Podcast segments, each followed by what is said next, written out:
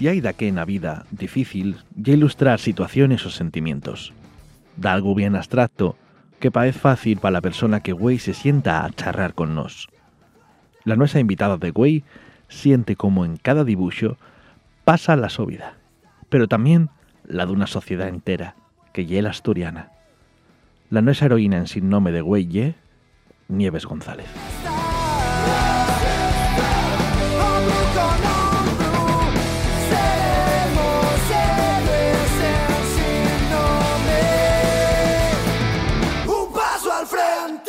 Bienvenidos a un programa más de Los en Sinome, hoy desde el Natahoyo, es la oficina de música asturiana y puro remango. Hola Raúl, ¿qué tal? Muy ¿Cómo buenas, estamos? Aquí estamos otra vez. Bueno, os presentamos a nuestra entrevistada de hoy, Nieves González. Hola. Y bueno, sin más dilación vamos a hacer la primera pregunta. Como artista, como profe y como promotora cultural del pueblo, ¿cómo fueron tus inicios en el mundo del arte? Bueno, yo siempre tuve claro que, bueno, fui descartando las cosas que no me gustaban y la que más me gustaba era el arte, dibujar y pintar. Y yo siempre tuve claro que quería hacer bellas artes. Bueno, no, de muy pequeña, muy pequeña no sé. Bueno, quería ser veterinaria. Pero luego ya cuando empecé el instituto sabía que quería ir por ahí y lo, lo tuve bastante claro, que yo creo que yo os cuesta más. Yo ahí, eh, luego me arrepentí muchas veces, ¿eh? Pero a la hora de coger la carrera lo tuve claro. Eh, me cogieron en Madrid, en Asturias no había, a mí me hubiera gustado quedarme aquí, pero bueno, no había, entonces yo ya sabía que tenía que marchar. Y me cogieron en Madrid, que de esa decían que cogían a poca gente. Me había presentado a Salamanca, de Mirán Bilbao, pero como me cogieron en Madrid dije, voy para allá. Y, y nada, hice toda la carrera, el máster y estuve unos años trabajando. ¿Y cómo viviste exponer en la Sala Borrón o en Arancho Soro? Bueno, pues ahí igual fue cuando me di cuenta que en Madrid no pintaba nada ya. Eh, porque, bueno, todos tenemos yo creo que la idea que el arte lo tenemos que hacer en- o que se tiene que hacer en las grandes ciudades o es donde se mueva el arte. Y yo nunca tuve mucha acogida en, en Madrid, en la carrera me fue muy bien, pero siempre me pareció mucho más difícil, por ejemplo, exponer o llegar a sitios en Madrid que en Asturias. Yo me presenté dos veces a la muestra de artes plásticas y me cogieron las dos. Eh, Arantxa Soro me llamó ya para exponer y dije, coño, estoy en Madrid, pero parece que en Asturias es donde me, me hacen caso. Entonces apostaste por estar aquí por eso o también porque ya Asturias y donde, donde tienes que estar, vaya. Yo siempre quise acabar en Asturias. Es verdad que en, en Madrid yo estaba bien y el tiempo que estuve, a ver, estuve en Madrid hasta los 25 26, pues claro, pues era muy divertido para mí. Eh, más que nada vine porque se me acabó el trabajo, empecé en un colegio que era un contrato de dos años y se acabó y Madrid es caro y para no tener trabajo pues dije vengo para aquí que llevo toda la vida porfiando con que quería volver para Asturias aunque estaba contenta el primer año eché algo de menos Madrid también es verdad y ahora ya no me acuerdo de Madrid casi ¿Y cómo viviste el tener que abrirte paso de nuevo en Asturias después de haber estado tanto tiempo allí? Bueno, yo volví a Asturias porque se me acabó el contrato en el colegio que tenía en Madrid y Madrid era muy caro. Eso con la nueva ley, la anterior nueva ley, habían quitado ya horas de plástica y todo eran medias jornadas, no salían oposiciones y tenía casa en Porrúa y tal y no tenía que pagar alquiler. Entonces volví para aquí y lo intenté aquí. Eh, es verdad que, pues como comenté antes, al principio echaba de menos Madrid, en Madrid hay mucho movimiento, ya tenía un poco el ambiente ahí, pero siempre había tenido ganas de volver y ya dije, bueno, pues voy a emperrarme un poco en esto y algo encontraré. Y poco a poco fui trabajando en distintas cosas relacionadas con el arte, con todo porque hice también de camarera, de todo, hasta que empecé, empecé en el colegio. Me fueron también, como os decía, me fueron saliendo exposiciones aquí, me fueron saliendo unas cocinas y ahora ya cinco años que estoy en un colegio y que me están saliendo más cosas también de arte, o sea que ya creo que ya me quedo aquí para siempre, algo raro tiene que pasar.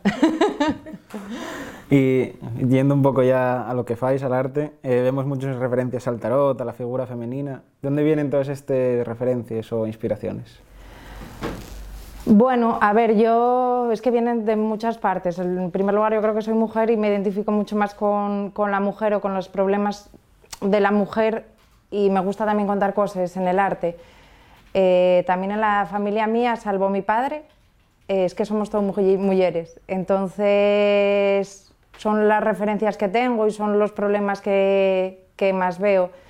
El tarot, bueno, me gusta mucho mezclar todo tipo de culturas y simbologías y todo lo que veo en un lado lo remezclo con otra cosa. Entonces, bueno, el tarot me dio un... fue en el confinamiento que me dio por hacer todas las cartas del tarot, pero tampoco es que tenga especial fijación con el tarot.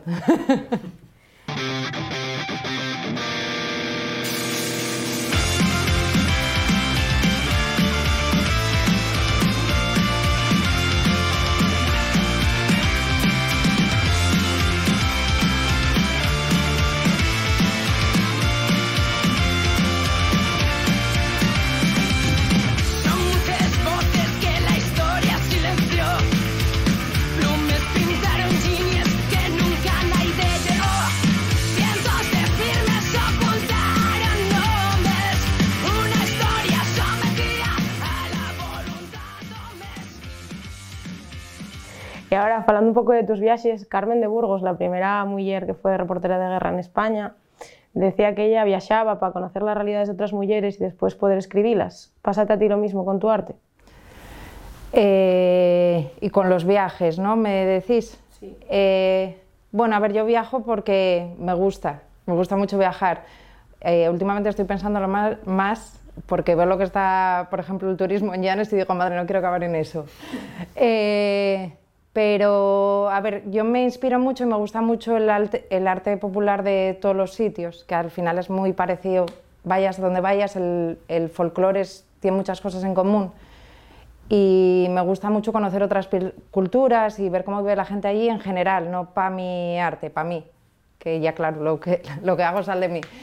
Pero pero bueno, viajo más que nada eso, por, el, por lo que aprendo ahí, pero no por interés artístico, aunque sí que luego creo que lo reflejo de una manera o de otra y siempre me gusta ver la artesanía de cada sitio y conocer un poco lo, lo profundo. ¿Cómo lo reflejo luego? No lo sé.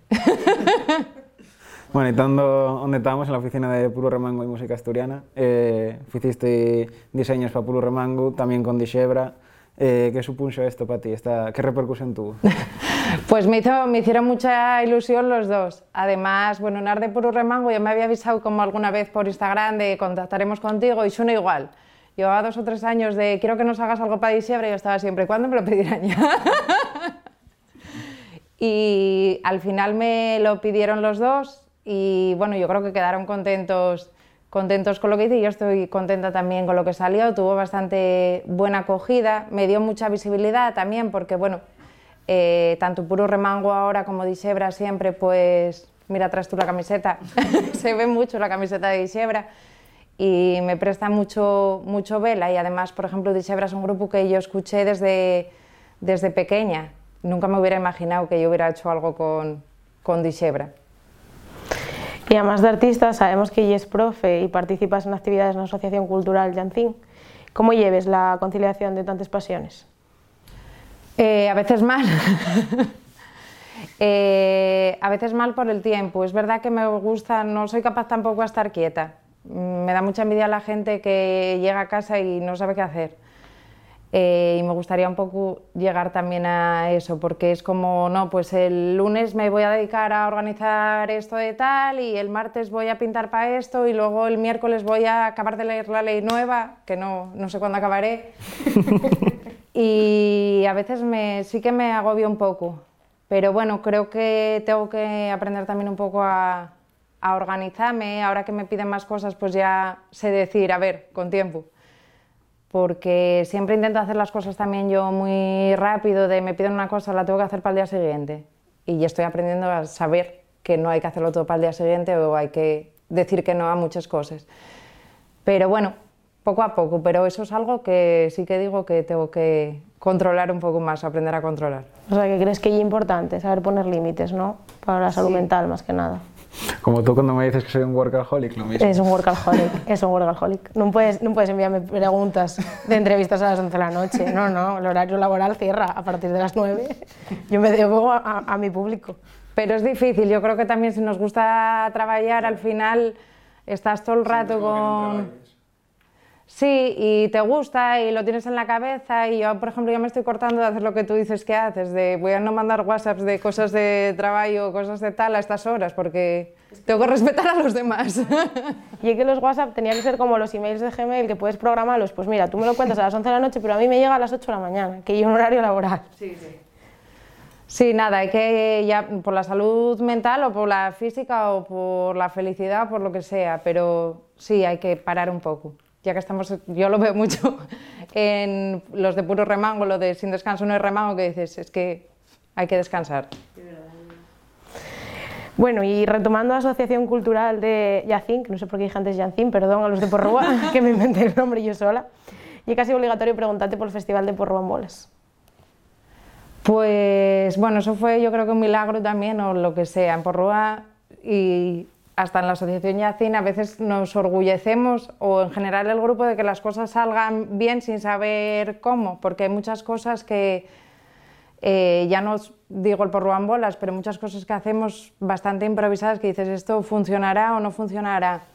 Tenemos la suerte de tener esta asociación que apoya a mucha gente del pueblo, luego a veces tenemos más subvenciones, otras menos, pero bueno, hay ahí un apoyo y es, yo tuve la suerte de poder probar ahí también esta idea, que yo lo pasé fatal también hasta que salió. Y además las bolas de silo como son total, o sea, la hice dos años, bueno, lo hice tres, el primero probando, y te das cuenta que, no puedes confiar en las bolas de silo nunca, porque si llueve mucho eh, no se puede ensilar, si llovió poco no creció la hierba, y dices, ¿qué verano? Voy a tener todas las bolas listas para el día. Al final los dos las tuvimos, pero bueno, eh, costó. Pero bueno, yo estoy muy contenta con cómo salió, sobre todo por la acogida que tuvo la, con la gente del pueblo, los paisanos estaban súper contentos con las bolas suyas pintadas, todo el rato te decían, tengo otra más, píntame esta bola, ¿por qué pintaste así dos y a mí me pintaste una? Y voy a sacar otras tres y entonces que venga alguien a pintarme estas tres. ¿En serio? Sí, no, no, los paisanos, de todo lo que, o sea, lo que más me gustó del Porrúa en bolas, o me gusta, es la acogida que tuvo por la gente, por la gente del pueblo que, y por los ganaderos, que era al final casi el objetivo. Y no os conté cómo se urgió, pues no, bueno, siempre digo que una vez yendo por Francia vi que había un cartel de una boda, como los que ponen siempre aquí, de ese caso no sé quién, pintado en una bola de silo, de no sé qué. Y tenía una florina solamente. Y dije, uy, se pueden pintar las bolas de silo y queda guapo, y en Porroa hay bolas de silo. Y desde la Asociación Yacien siempre se dio mucha importancia a la música, y el presidente, que es ahora Gerardo, siempre decía que había que intentar también meter un poco de arte, pero a mí no se me ocurría cómo. Decías, bueno, que un concurso, pintura, está muy visto. Y con esa bola de silo dije, ¿y si pintamos las bolas de silo que tenemos de sobra y las ve todo el mundo? Y las pintamos. Los viajes sí que traen ideas, ¿no? Bueno, pero sí. Inconscientemente, pero sí. ¿Y crees que los pueblos mueren o los dejamos morrer en este tiempo que estamos viendo que están vaciándose? ¿O lo están vaciando? Es una, es una pregunta complicada porque, claro, es que yo también lo pienso dices, hay muchos tipos de pueblos, no todos los pueblos son iguales. Eh, yo tengo la suerte, siempre lo digo, de estar en un pueblo que está habitado, que tiene un colegio abierto, que tenemos una comunicación muy buena, por ejemplo, con Oviedo, con Santander, pasa la autopista, eh, tenemos de todo. Luego, al final, el turismo que para ciertas cosas, bueno, perjudica en su manera, pero también lo mantiene vivo en verano. Eh, entonces, por ejemplo, Porrúa, que es, es mi pueblo, considero que es un pueblo que no tiene ningún peligro de morir. Luego hay otros que es que no... Yo a veces que voy para la zona de Cangas o cosas así, dices, claro, es que es, es muy difícil vivir en pueblos así, eh, tan mal comunicados, que cuesta tanto llegar a ellos. Entonces, claro, a eso sí que los estamos dejando morir. Héroes en Signome, un programa patrocinado por Puru Remangu. ¿Y qué dirías a la gente mozo que vive en los pueblos y intenta tirar para adelante con ello? Yo creo que hay mucha gente mozo muy, muy a gusto en los pueblos y con mucha ilusión y muy orgullosos. Tengo que seguir diciendo que yo lo veo desde una perspectiva de un pueblo que está vivo. Eh, pero presta de vez en cuando. Yo tengo muchos alumnos de Cangas de Narcea y los ves súper orgullosos también de su pueblo y dices que qué bien que siga habiendo críos que quieran vivir, vivir en los pueblos y también creo que después del COVID la gente también, no sé si esto ya se pasará, pero perdió un poco el apego a las ciudades y se dio cuenta de lo bueno que tienen los pueblos. En los pueblos se puede hacer todo. Tienen que ponernos carreteras, mejorar el internet, pero Bueno, vamos a hablar ahora de los intercambios eh, culturales del pueblo, de la Asociación Yacín y los intercambios que hicisteis con otros pueblos de Europa. ¿Cómo viviste esa experiencia de ser monitora de xente moza y de xente más mayor? Vale, eh, eso si queréis os cuento un poco cómo fueron los intercambios, porque fue, fue hace tiempo y parece que se, bueno, se olvida un poco, hasta nosotros en Porrúa lo olvidamos. Eh, todo empezó porque un pueblo holandés, que se llamaba Baicansí, o como nunca lo supimos pronunciar bien, lo iban a, iban a construir un aeropuerto en el pueblo y iban a acabar con el pueblo. Entonces, eh, no sé si era, no me acuerdo cómo se llama el paisano, eh, no sé si era el alcalde o un paisano normal, empezó a revolucionar un poco el asunto y hizo una asociación eh, que se llamó Cultural Village of Europe y empezó a buscar pueblos similares a ese pueblo en distintos sitios de Europa para reivindicar un poco pues, la importancia de los pueblos y hacer su pueblo holandés más visible para que no hicieran el aeropuerto, que no lo hicieron. y, y a nosotros, bueno, nos llegó un poco de rebote porque primero había un holandés, y lo comentaron un holandés que estaba en Vivaño, pueblo de Llanes más Palmonte, y de Vivaño nos lo pasaron a nosotros porque consideraron que ellos no tenían la infraestructura, nosotros ya teníamos la asociación, y con ese intercambio lo que hacíamos era ir cada año a un país de Europa. Y yo, bueno, como yo creo, no sé por qué fui yo, o sea, porque es verdad que muchos chavales de esa no, no se atrevían porque tenía amigos que no quisieron ir y estaba casi todo pagado. ¿eh? Eh, y como hablaba inglés, empecé a ir en los campamentos de críos porque se hacía un viaje de adultos, que suelen ir 40 50 del pueblo, y luego como un campamento en el que nos mezclábamos de todos los países. Y empecé a ir con los chicos y con los grandes. Con los grandes yo decían que era por el inglés, pero no sé exactamente por qué. bueno, y porque podías participar como, también como gente del pueblo. Y yo creo que eso, pa, eso fue algo que siempre lo pienso y dices, madre, ni lo llegué a valorar en el momento, ni sé si lo valoramos todos en el momento, pero fue, fue guapísimo porque salían paisanos ya mayores que nunca habían salido igual casi ni de Asturias y vamos, pues fuimos a Estonia, fuimos a Hungría y nos sirvió para ver también mucho, bueno, eran paisanos que además no hablaban más que, no sé ni si castellano. Y, y nos sirvió mucho para ver cómo tenemos muchas cosas en común en los pueblos, que los veías perfectamente integrados, compartiendo un poco la tradición, haciendo los bailes de unos, los bailes de otros. Fue algo muy guapo que ojalá que se pudiese volver a hacer otra vez. Luego la gente, los jóvenes, fueron poco a poco animándose, ¿eh? que yo la primera vez, creo que fue a Estonia, fuimos dos. Querían como seis o siete y no conseguimos en Porrúa más de dos jóvenes que quisieran ir a Estonia gratis. y en los últimos ya llenábamos los cupos. Vaya guapo. Fue muy guay. Lo raro es que la gente no quisiera ir. Ya, yo no lo entiendo, ¿eh? Qué cosas. Ni que tuviera Ranón tan lejos. Yo creo que era otra época también, ahora, yo, ahora lo dices y suena raro, de un viaje a, Est- a Estonia gratis y no, con 15 años y no quieres ir. Pues no, no querían. También es verdad que era como en verano, las fiestas del pueblo, y todo el mundo decía, no, como vamos a perder San Justo. Y dices, bueno, ya, pero San Justo lo hay todos los años. Ahí, las prioridades. bueno, ahora vamos a preguntarte como docente. ¿Qué bondades e inconvenientes ves en, en el tu oficio y cómo ves a la xente moza asturiana desde ahí? Eh, a mí me gusta mucho ser profesora y, bueno, no sé si me lo vais a preguntar o no, pero como ya lo dije antes, yo creo que prefiero ser profesora que, artista. Yo lo paso muy bien dando clase y me gusta mucho dar clase y me gustan mucho los chavales. Siempre digo que los críos pequeños, que no yo os doy clase, eh, me ponen más nerviosa, pero los adolescentes me, eh, me encantan y me gusta enseñar y me gusta acercarme a ellos porque creo que también necesitan gente que se intente un poco acercar a ellos y intento no ser tampoco la mítica profesora de reñir, gritar, a veces grito, pero bueno, eh, cuando me sacan ya de las casillas. Y, y bueno, nada, a mí me gusta mucho en general y se me olvidó las- lo siguiente que me habéis preguntado de... ¿Cómo ves a la, a la xente moza? ¿Cómo ves a, a la juventud? Pues yo, los veo bien. Ahora que Pérez Reverte dijo que los veía mal, ya los veo bien. Siempre en contra de Reverte. Eh, no, pero mira, justo con el tema de Re- Pérez Reverte que está ahora tan...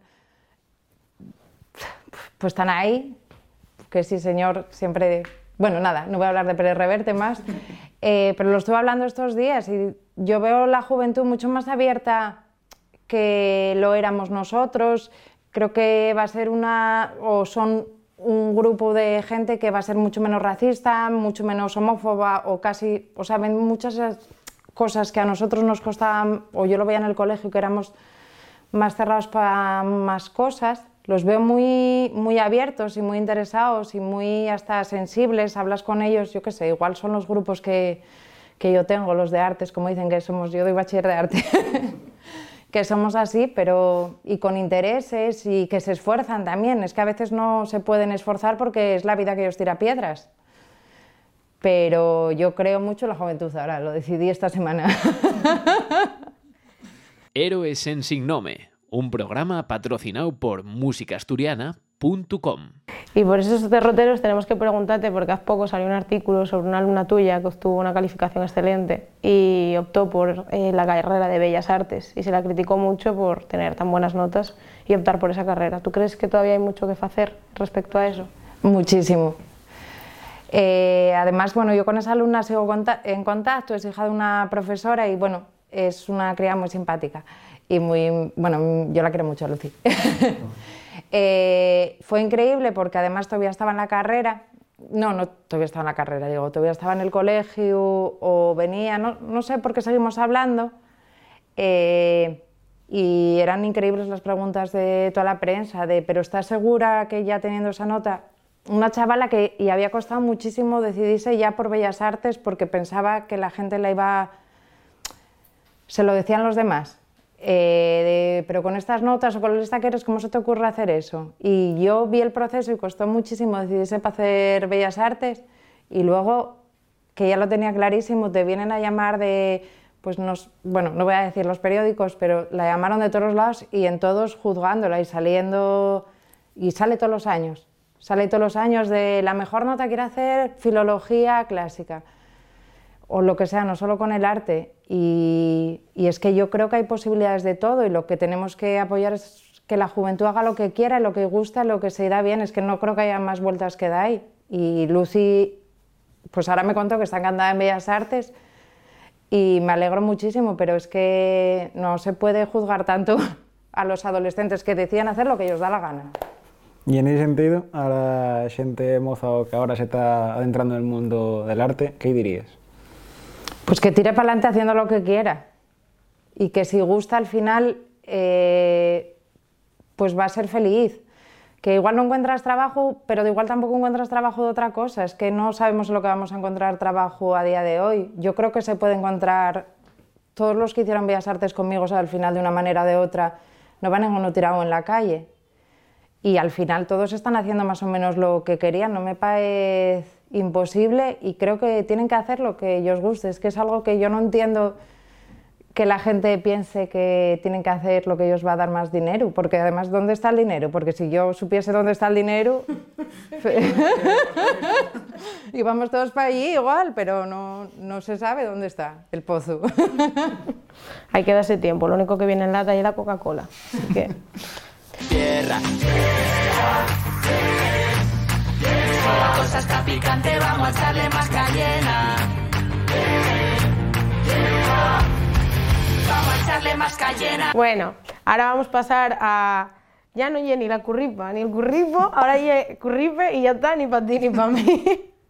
Eh, espacio patrocinado por Páramo Bar y La Raposa. Y bueno, cerveza en mano, vamos a preguntarte eh, preguntas muy, muy serias. Demasiado serio. Demasiado serias. ¿Quién estamos preguntando? Entama tú. Yo, vale. ¿Qué prefieres? ¿Que un, que un partido ultraderechista gane las municipales en Llanes y non poder facer por Ruan bolas más? ¿O que tiren un litro de gazpacho a alguna de tus obras? Ay. A ver, lo del gazpacho no me, no me molestaría a mí personalmente. Eh, me parece muy mal lo que están haciendo tirando cosas, pero pues tengo muchísimas, me sobran cuadros. Que tiren gazpacho a una, no me voy a disgustar. Y, y tengo que decir que en lo de porro en bolas, creo que aunque gane la ultraderecha en Llanes, que espero que no pase nunca, lo vamos a hacer igual. Porro independiente. Así que no me, no me intimidan. Cualquiera de las dos entonces te vale. ¿Enseñar bahía asturiano a unos peregrinos borrachos o enseñar a valorar el arte a un adolescente con espíritu conservador? Eh, uf. Eh, lo primero es muy fácil, yo creo que se puede, lo- no sé si ya lo hice igual. Hay que tener en cuenta la condición de borracho, ¿eh? Sí, pero bueno, es que yo bailo como si estuviera borracha, porque bailo fatal, entonces bueno, eh, lo primero yo creo que estaría bien. Y lo segundo, pues es también un reto, que es que veis que lo acepto todo. lo segundo yo creo que también se puede intentar. Y se puede, bueno, es un trabajo que estaría bien. Y se pueden sacar cosas. Eh, pues sabiendo, enseñando muchas cosas, aprendes a valorar las cosas. Yo creo que hay mucha gente que, bueno, voy a decir, tengo miedo de lo que diga, pero bueno, que, que juzga cosas porque no las conoce. Entonces, bueno, enseñando muchas cosas es más fácil tener un buen criterio. A ver lo que es un buen criterio, ¿eh? pero, pero sí, creo que sabiendo se solucionan muchas cosas. Y por último, antes de que despidamos este programa, prestaríamos que nos recomendases una película, un libro y un cantar. Héroes en Sin Nome, un programa patrocinado por Librería Sol. Bueno, esa pregunta es difícil porque yo cambio mucho de idea de cuáles son las cosas que más me gustan. Cada semana me gusta, tengo una película favorita, un libro que recomiendo, todo. Eh, de libros leí hace poco que me gustó mucho eh, Canto yo y la montaña bailo, de, y la montaña baila, de Irene Solá, que es una escritora catalana bastante joven. Eh, y me pareció súper original y súper guapo. Habla pues, de la vida en la montaña, pero contada no por las personas, también por las personas, pero por, por los fantasmas, por las nubes, por la montaña en sí. eh, desde, muy guapo, muy original y lo recomiendo mucho.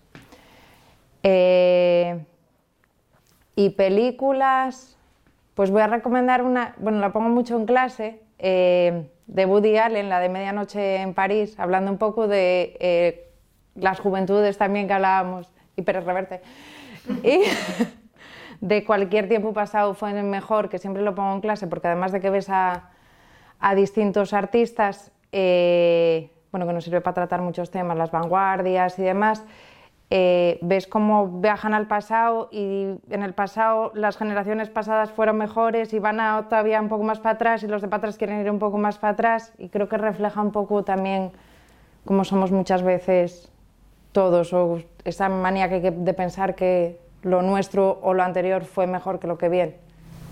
Esclavos de, la esclavos de la nostalgia, ¿no? Sí. Y creo que hay que empezar ya eso, lo que decía antes, apoyar un poco lo que viene y dejar de mirar todo el rato para atrás, que lo que está para atrás ya, ya está. Y me queda canción. Bueno, como no dije nada asturiano, porque del libro había pensado en Carboneros, pero ya vi que lo dicen siempre. Y un clásico del programa. Eh, eh, pensé en una canción que siempre me gustó mucho y es de las que llevo escuchando casi toda la vida y siempre canto. Y que cantaba Madrid, que siempre se reían de mí porque cantaba esas cosas. que es el Irán que perdió la guerra de, de Jan de Cubel, que me gusta muchísimo. Y siempre tengo el recuerdo de ir a Madrid.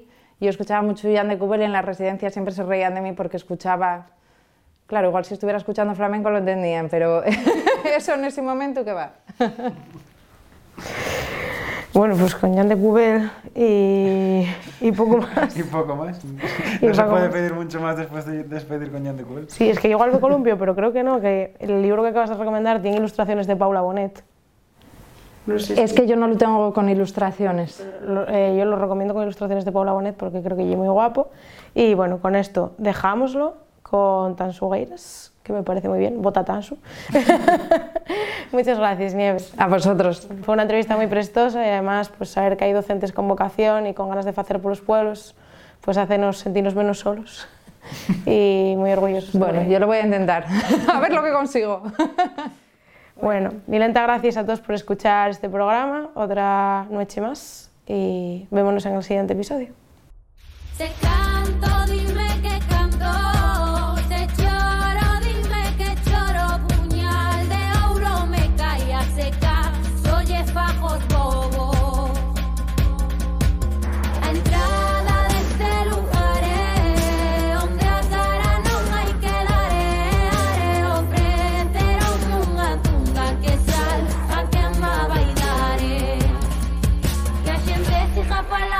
Xente siga falando Pouco a pouco vou collendo todo que fun sementando Ai la la la, ai la la la Nesta terra non manda de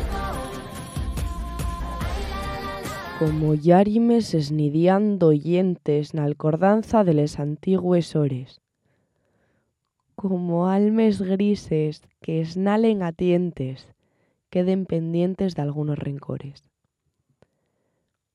Mudes quedaron les cases. La xiente, yonxe les tardes enllenes de amores, seques y enterraes llorarán les mentes. Ya nun queda naide que lleve flores. Nel pueblo el tiempo secará les fontes. Les rises de neños ya non se sienten. Na más que fuelles con polvo unes pontes. Solo ruines.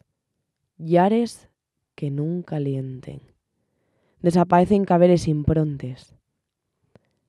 Les grietes del olvido nunca mienten. Un paso al frente.